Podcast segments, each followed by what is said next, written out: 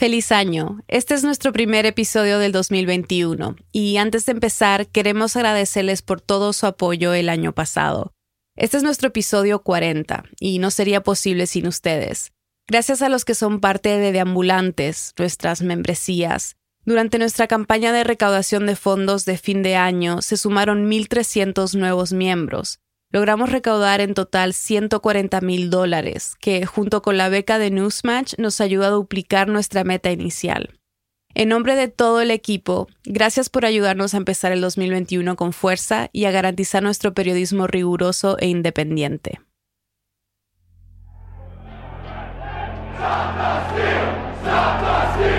El 6 de enero, seguidores del presidente Donald Trump irrumpieron en el Capitolio.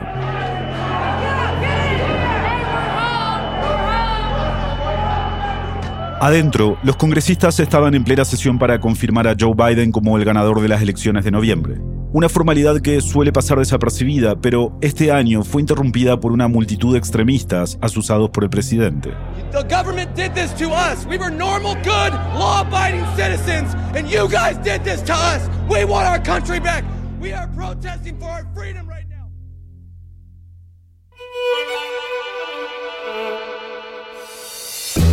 Bienvenidos a Lilo, un podcast de Radio Ambulante Estudios. Soy Silvia Viñas. Y yo soy Eliezer Budasov.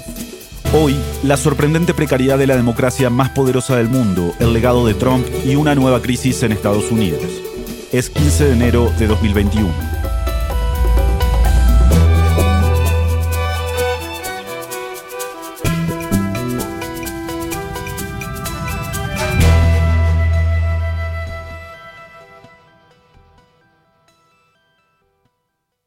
María, tú escribiste que los cuatro años de la presidencia de Donald Trump estuvieron marcados por caos, abuso de poder, corrupción y violencia, y que hay varios factores que crearon un caldo de cultivo para lo que vimos la semana pasada, el asalto al Capitolio. Repasemos esos momentos de los últimos cuatro años. ¿Por dónde empezarías? Pues yo empezaría incluso por el día en que Trump tomó posesión. This American carnage stops right here él habló de una carnicería americana que supuestamente iba a resolver en un discurso eh, muy raro. El expresidente George W. Bush, eh, de hecho, lo definió como una mierda muy rara eh, y muy distinto de cualquier discurso que hubiéramos visto antes de un presidente. Ella es María Ramírez. Periodista y subdirectora de eldiario.es. Soy responsable de la sección internacional y he reporteado durante muchos años en Estados Unidos. Trump ya había mostrado que era muy diferente a cualquiera de sus predecesores antes de llegar a la Casa Blanca. Durante esa primera campaña presidencial ya habíamos visto su tono agresivo, sus burlas, insultos y ataques a sus opositores, a la prensa, a minorías. Pero además de confirmar que seguía siendo el mismo Trump de la campaña, María dice que en las primeras horas de su presidencia también vimos otra característica importante de la administración de Trump. La de mentir, incluso sobre cosas muy pequeñas. Unas horas después de su toma de posesión, él y, su portavoz de entonces se empeñaron en decir eh, que la toma de posesión había tenido el récord de asistencia eh, del público ahí en Washington. Algo que era obvio que era mentira, no solo por las cifras oficiales, sino por las fotos y videos que vimos. Era una mentira sobre algo muy poco importante y no tenía ninguna consecuencia, pero el hecho de que insistieran tanto, con tanta beligerancia, en afirmar algo que era mentira, pues ya nos indicaba que iba a ser una presidencia muy distinta del resto, de las anteriores, de todas las anteriores.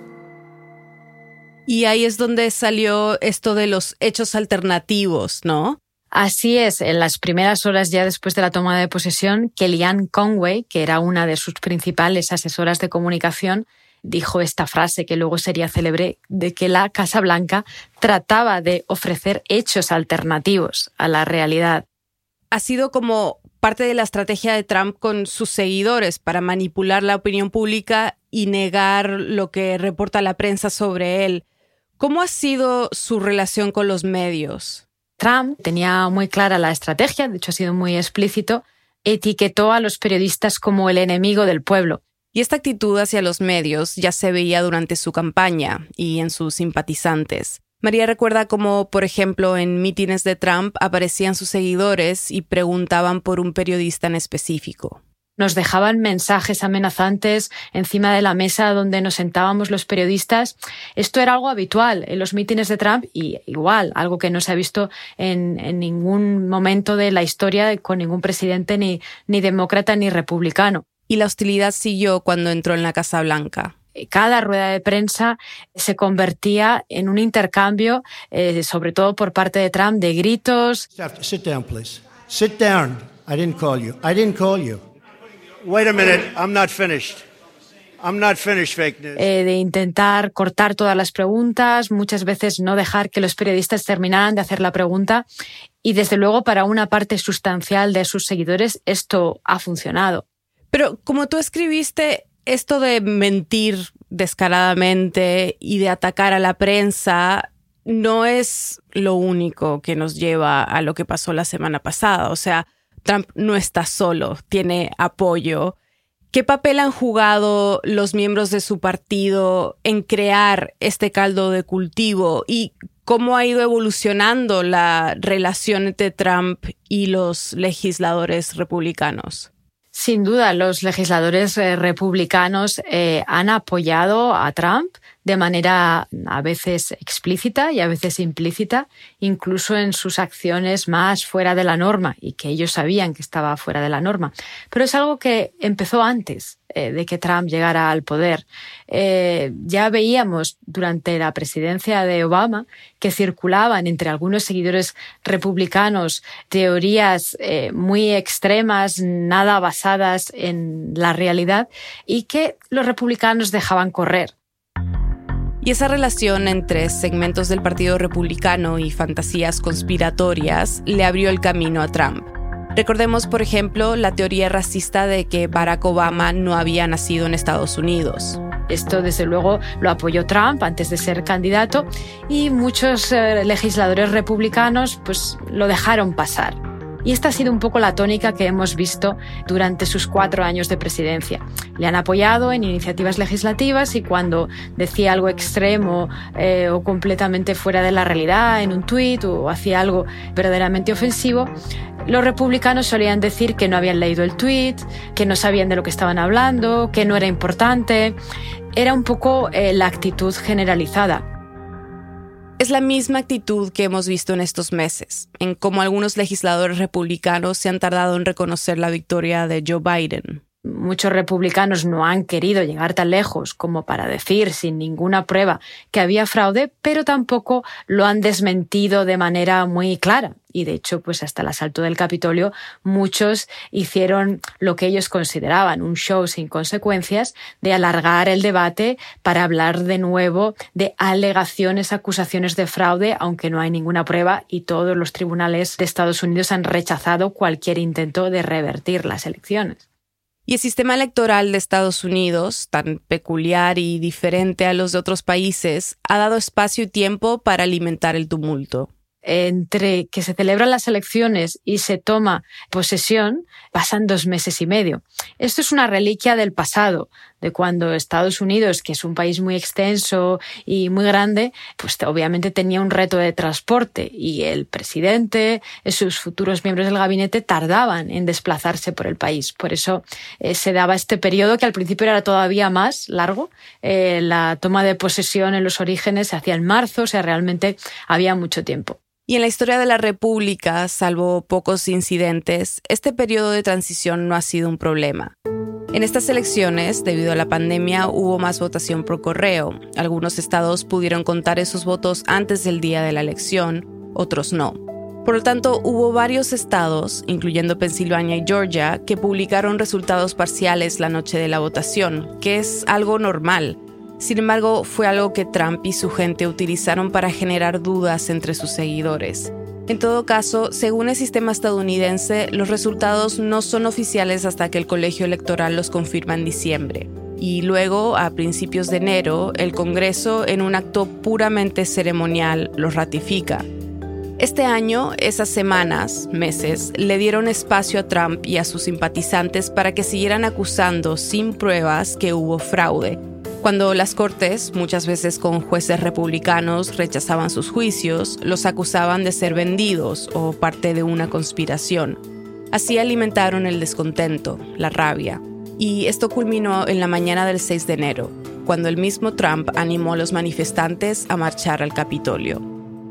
María me hizo notar que en ese discurso Trump habló en plural. Como si él fuera a ir, aunque en realidad él no fue, luego se fue a la Casa Blanca y lo vio desde la tele.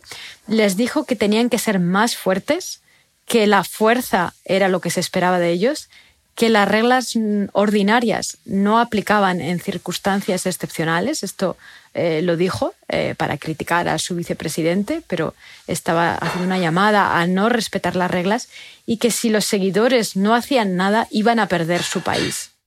¿Qué se sabe sobre cómo estos grupos organizaron todo lo de ese día y la irrupción en el Capitolio? Y se organizaron sobre todo en redes sociales, en Twitter, en Facebook, en Parler y ahí y en, otros foros, en chats, en WhatsApps, eh, se organizaron con detalles como cómo llevar armas. Organizaban grupos, por ejemplo, pools eh, de automóviles para evitar los controles de los aeropuertos. Eh, luego, en el momento en sí de aquel día, eh, se iban pasando estos mensajes a través de todas las redes sociales que desde luego han sido un, un vehículo muy útil para estos grupos para organizarse en tiempo real. Y dentro del Capitolio hicieron streamings que subían a sus redes. Hasta ahora han arrestado a más de 80 personas, pero aún se está investigando cómo se planeó el asalto al Capitolio y qué grupos estuvieron involucrados. El Pentágono, el FBI y Twitter han advertido que se están planeando nuevas revueltas y protestas armadas en los Capitolios de todo el país para estos próximos días, hasta la toma de posesión del 20. Ahora, las escenas de la toma del Capitolio en cierto sentido nos recordaron a lo que pasó en el 2017 en Charlottesville. La tensión sigue respirándose en la ciudad de Charlottesville, Virginia, tras los violentos sucesos ocurridos durante la marcha de supremacistas blancos. Marcharon no solo alegando defender la raza blanca, sino también contra la propuesta de retirar una estatua. En donde también un auto se abalanzó sobre la multitud dejando por lo menos un muerto y 19 heridos. Y en realidad son cosas que hemos visto ya varias veces durante estos años donde las corrientes más extremas de la derecha de Estados Unidos están como en acción, ¿no? ¿Cómo ha sido la relación de Trump con estos grupos? Trump, eh, en general, lo que ha hecho siempre con estos grupos es alentarlos o por lo menos disculparlos cuando sucedía algo grave, como en el caso de Charlottesville, y hasta los miembros de su propio gobierno le empujaban indignados a que hiciera algo, lo que ha hecho ha sido condenarlos con la boca pequeña, condenarlos sin decir palabras muy gruesas y normalmente en la misma frase decir algo favorable a estos grupos. Como cuando dijo esto después de Charlottesville. But you also had people that were very fine people on both sides dijo que había buena gente en ambos lados, en los manifestantes neonazis y en los contramanifestantes que estaban allí. Es un poco esta manera de, él sabe que, que son personas muy extremas y que están fuera eh, del núcleo central de lo que son los votantes y lo que son los legisladores republicanos, pero a la vez no quiere distanciarse del todo. Y lo volvió a hacer. So go home. We love you.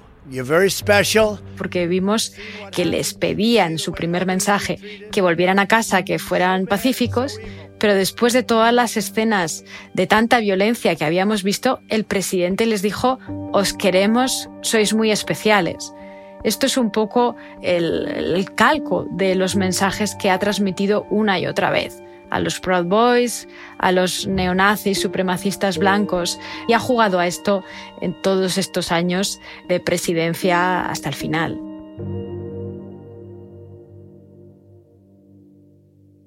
Son muy obvias las diferencias entre cómo la policía reaccionó a estos manifestantes y la brutalidad policial que vimos en, en, las protestas de Black Lives Matter el año pasado y antes. ¿Por qué? O sea, ¿qué, pasó ahí? Creo que la diferencia esencial está en el liderazgo de quien depende de la, policía. Eh, porque la policía del Capitolio en sí no tiene tantos medios como otras. El problema fue que no habían tenido refuerzos, en particular de la Guardia Nacional. La Guardia Nacional depende de la administración, de la administración Trump. Y puede que hubiera una subestimación del riesgo, pero una vez allí, en el momento, se tardó mucho en desplegar refuerzos de la Guardia Nacional para ayudar a la policía del Capitolio, cuyo único objetivo entonces era intentar preservar vidas. Tal vez han visto videos que han circulado en redes de policías tomándose selfies con manifestantes. Uno de ellos ya fue suspendido y hay al menos 10 policías bajo investigación por su supuesta participación en la toma del Capitolio. Pero la turba también atacó a policías. Uno de ellos, Brian Signick, murió el día siguiente por lesiones que sufrió durante el ataque al Capitolio. Y hay unas imágenes muy crudas a manos de los manifestantes. Por eso yo distinguiría muy bien entre la acción concreta de los policías que estaban allí y las decisiones del liderazgo, que es lo que impidió que hubiera una barrera más fuerte para que estas personas no asaltaran el Capitolio y luego poder repeler la acción de manera más rápida. Finalmente, después de horas de espera, llegó la Guardia Nacional y se despejó la zona del Capitolio. Y ahí se acabó la insurrección. Pero esas horas eh, costaron vidas y costaron eh, estas escenas que hemos visto de, destrucción y de violación de al final el símbolo de la democracia como es el Capitolio. Trump eventualmente prometió una transición pacífica, ¿no? Y, condenó esta violencia. Pero, ¿qué impacto crees que pueda tener su reacción a todo esto em, en, en, lo que viene ahora? Trump en su segundo mensaje eh, llamó a la calma y, condenó el ataque de sus seguidores a los que había alabado unas horas antes como muy especiales, en parte porque en aquellas horas primeras sus abogados le insistieron mucho en que sus palabras podían tener consecuencias legales para él. De hecho, pues, la Fiscalía de Washington empezó a investigar si su discurso en ese mitin eh, justo antes del asalto al Capitolio puede ser un delito. Tenemos que recordar que cuando Trump deje de ser presidente va a perder la inmunidad y podrá ser juzgado. Y Trump no quiere ir a la cárcel, no quiere ser juzgado. Eh, la manera de intentar reparar el posible daño que había hecho con sus palabras era un poco dar marcha atrás. Pero sus palabras están ahí. Y esto le puede, desde luego, acarrear eh, problemas serios. Los legisladores demócratas han estado impulsando la destitución de Trump desde el día de la insurrección, y eso podía pasar de dos maneras. Primero, si el vicepresidente Mike Pence invocaba la enmienda 25 de la Constitución. Eso le quitaba a Trump sus poderes de la presidencia de inmediato y Pence quedaba como presidente en funciones. Pero la noche de este martes, el vicepresidente rechazó esa posibilidad. La otra manera es con un juicio político, un impeachment.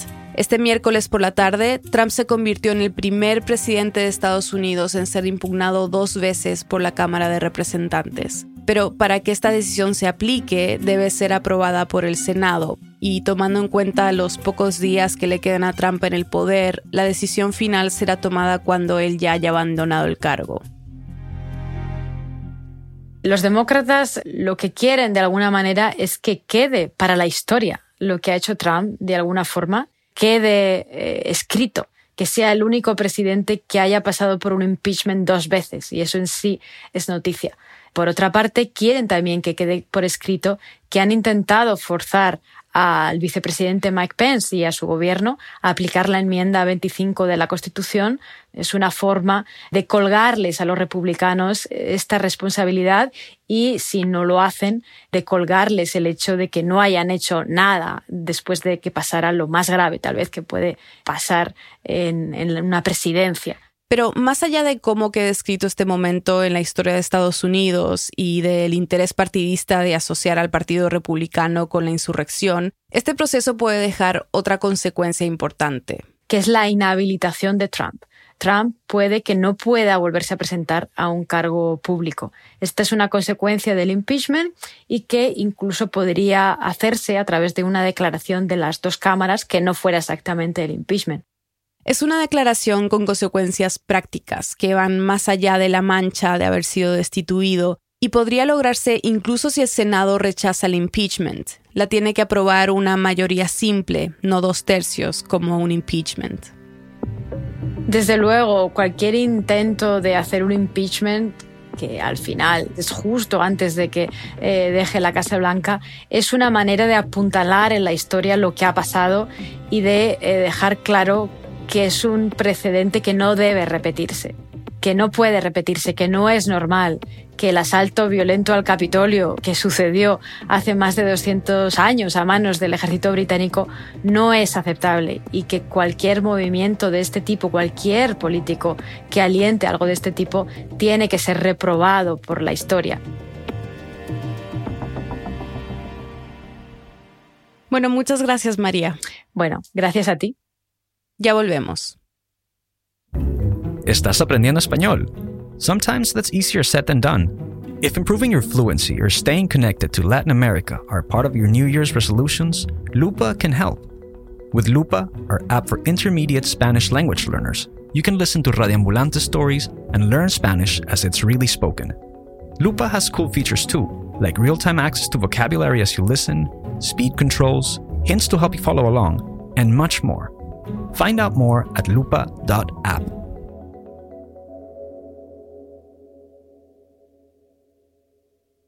Elías, tú que, bueno, has vivido golpes de Estado o los ha vivido tu familia en Venezuela como ciudadano, como periodista, eh, ¿qué tan peligroso se sintió lo que pasó en el Capitolio? Mira, más allá de, este debate pseudoacadémico que se ha dado en las redes, eh, si fue un golpe o no, la verdad es que se produjo ahí un estallido social que amenazó de manera muy creíble, veamos, al centro de poder político de Washington. Él es Elías López, editor de opinión internacional del Washington Post. Y en ese sentido, de muchas maneras se sintió mucho más peligroso y amenazante de cosas que se vivieron, que viví en, Venezuela o que, que, he vivido mi familia en Venezuela. Pero por otro lado, obviamente, también hay, hay diferencias marcadas ¿no? en lo que pasó, eh, porque sin duda fue un, lapso bien puntual de seguridad en un edificio que debería estar muy, muy resguardado y que se haya logrado penetrar el Congreso, pues sí, o sea, se, vivió muy peligroso y a la vez, a medida que cada vez teníamos más y más información, no se vivió el peor escenario, que era que en efecto tú tuvieras una situación de un tiroteo masivo dentro del, del Congreso. Pero cosa que pudo haber pasado. En los últimos años, Elías ha seguido muy de cerca la política en América Latina y en Estados Unidos como editor en dos de los diarios más influyentes del mundo. Queda menos de una semana del gobierno de Trump y más allá de lo que pase con el proceso de impeachment, su figura, su influencia seguirá ahí. Para tratar de entender qué va a pasar en Estados Unidos después de Trump, primero le pregunté a Elías qué es el trumpismo y si hay alguna manera de definirlo. Es, una buena pregunta y creo que el mejor ejemplo es el señor con los cachos puestos en la cabeza, sin camisa, con la cara pintada, parado en el centro del hemiciclo del Senado, el Congreso de Estados Unidos, gritando, ¿no? Que esa era su casa y que Trump ganó. Para mí ese fue un momento definitorio del trumpismo. O sea, claro, el trumpismo ha desembocado en eso. Me hubiese preguntado eso antes y era una pregunta que, que incluso estaba por definirse mucho más ah, en términos políticos porque la gran duda era cuál iba a ser el impacto del trumpismo. Elías me explicó que durante estos últimos años el estilo de hacer política de Trump se ha apoyado en varios factores, que nos pueden ayudar a definir qué es el trumpismo. Por un lado, un gran descontento con los partidos, un gran descontento con el rol o el papel que juegan algunos medios de comunicación, acceso a información que no tiene ningún tipo de filtro, sino que más bien seguidores y promotores de esta información pues le dan forma y los consumidores le dan también, ellos mismos lo amplifican y le dan más, más y más forma hasta que se convierte en algo que, es fuera de control incluso para los mismos líderes. O sea, estamos frente a un fenómeno que, que, que se apoyó de tantas vigas, pero ahorita todas parecen mostrar grietas, ¿no? Todas, todas se están agrietando la misma vez. Porque la revuelta del 6 de enero tuvo un efecto desestabilizador inmenso. Este país tiene una gran historia, larga historia de violencia política terrible, muy sangrienta. ¿no? la historia del racismo, los ataques que se han producido durante décadas. Esta, esta, forma de violencia política ya, ya se ha expresado en este país. Pero nunca, nunca, nunca, nunca de la manera que lo vimos. O sea, lo vimos, vimos fue el peor escenario que muchísimos, muchísimos advirtieron. Básicamente eh, estaban apuntando hacia el efecto que podía tener el tipo de liderazgo como el de Trump. Y bueno, se vivió. Y lo vivieron en carne propia muchas de las personas que decidieron tolerar y aceptar vivir con Trump. Esa, esa apuesta pues le salió bien, bien cara. Una posible consecuencia de la insurrección es que el trumpismo quede como una fuerza política debilitada. Cosa que obviamente no podemos asegurar y no podemos pronosticar, pero lo que está pasando hoy en día con muchísimas figuras del Partido Republicano dando la espalda a Trump.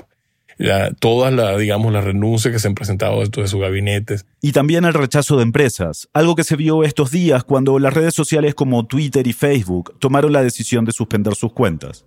¿Qué pasa? Que ahorita hemos visto que se están tomando todas las decisiones que se debieron haber tomado para evitar precisamente el trumpismo. O sea, el trumpismo no hubiese pasado si, en efecto, las empresas, las redes sociales, los líderes políticos se hubiesen mostrado tan alarmados y preocupados por el comportamiento de Trump hace cuatro años y no ahorita, después de que en efecto fomentó una insurrección armada sobre liderazgo político de este país. Entonces, claro, ¿qué es el trumpismo? Bueno, o espero que este sea el comienzo del fin del trumpismo, ¿no? pero no, no, no, no lo podemos asegurar, obviamente que no. El legado del trumpismo en la forma de hacer política en Estados Unidos es algo que veremos pronto, en un futuro no muy lejano. Para Elías, este legado dependerá mucho de las consecuencias que enfrente Trump. Ahora, ¿tú tienes indicios o en base a lo que ha pasado, eh, te imaginas qué puede pasar con el trumpismo sin Trump en el poder?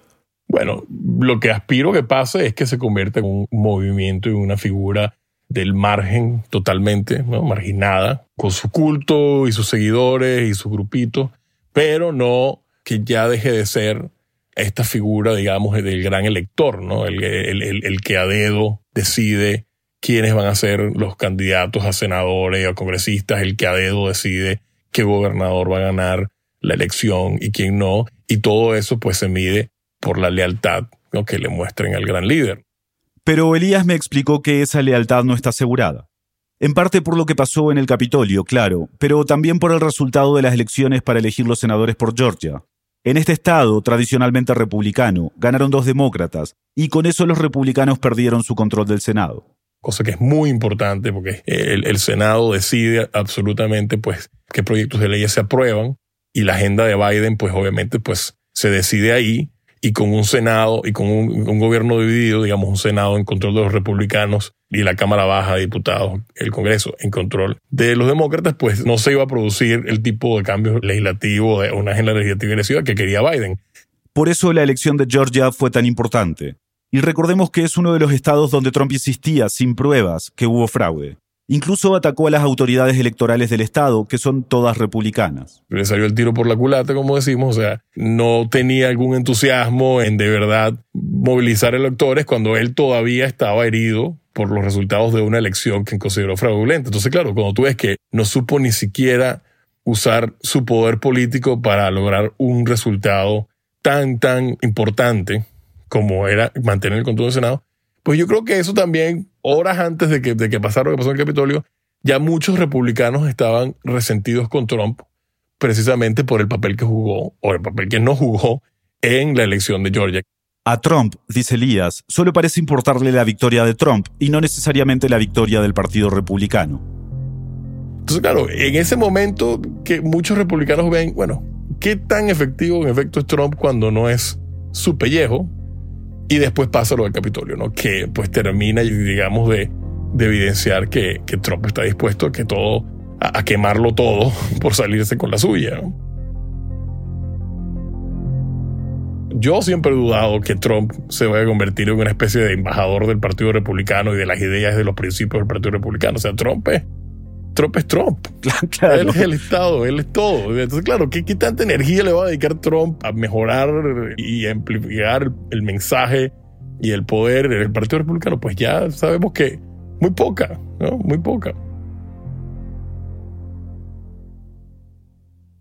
Trump ha demostrado claramente que nunca creyó en la democracia electoral de Estados Unidos, ¿no? Y así ha gobernado, o sea, sin tomarse en serio ni las instituciones ni los hechos, ¿no?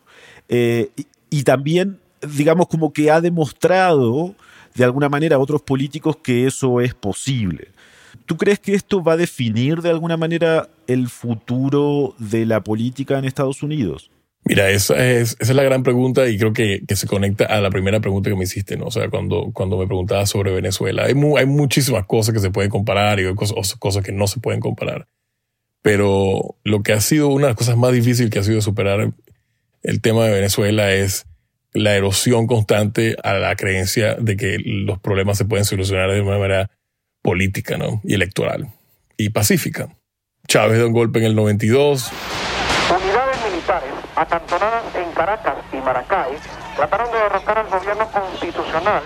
Gana elecciones. Estamos nosotros abriendo las puertas hacia la Venezuela bolivariana.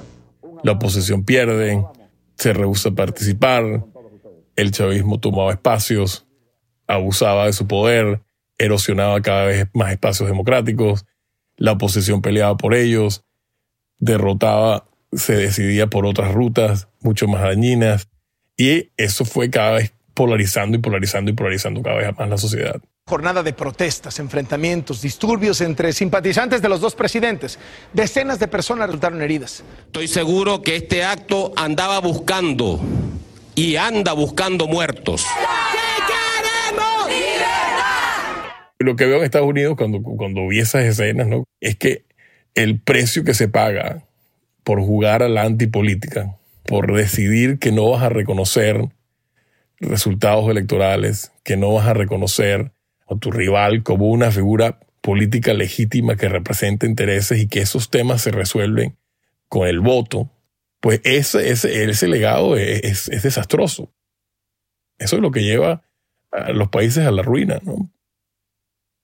¿Qué significa cuando ya tú procedes a, liderar un, un, movimiento político y social que ya no reconoce que puede perder o que puede ganar, sino que lo único que reconoce es que debe ganar a toda costa, ¿no? Eso es el fin de la política y es el comienzo de el conflicto y de conflictos que se resuelven de manera pues sangrienta, de manera violenta, que no encuentran otra expresión para resolverse sino esa. Eso es lo más preocupante. Según una encuesta que se hizo en noviembre después de las elecciones, el 70% de los republicanos no cree que las elecciones hayan sido legítimas. Tú tienes una población que ya está jugando a salirse. O sea, ya no, no es ni siquiera desobedecer las reglas de juego, es que no está jugando el mismo juego.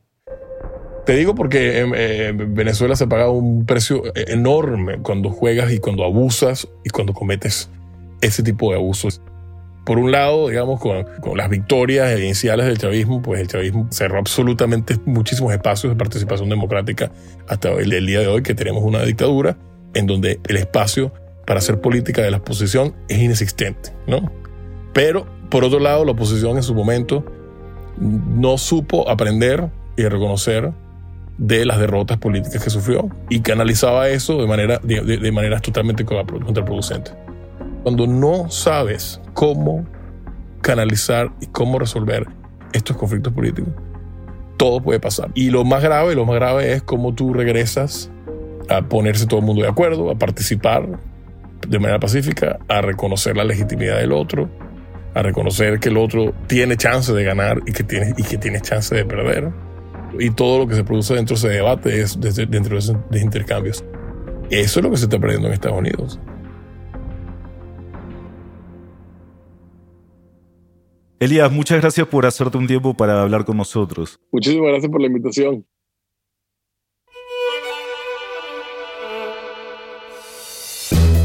En el hilo somos Daniel Alarcón, Álvaro Céspedes, Mariana Zúñiga, Elías González, Desire Yepes, Paola Elián, Jorge Caraballo, Miranda Mazariegos y Carolina Guerrero.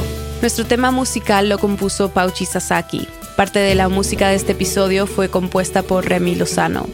Gracias al equipo de Radio Ambulante por todo su apoyo y gracias a quienes se han unido a Deambulantes, nuestras membresías. Su aporte nos brinda una fuente de financiamiento constante y confiable que nos ayuda a seguir produciendo el episodio cada semana.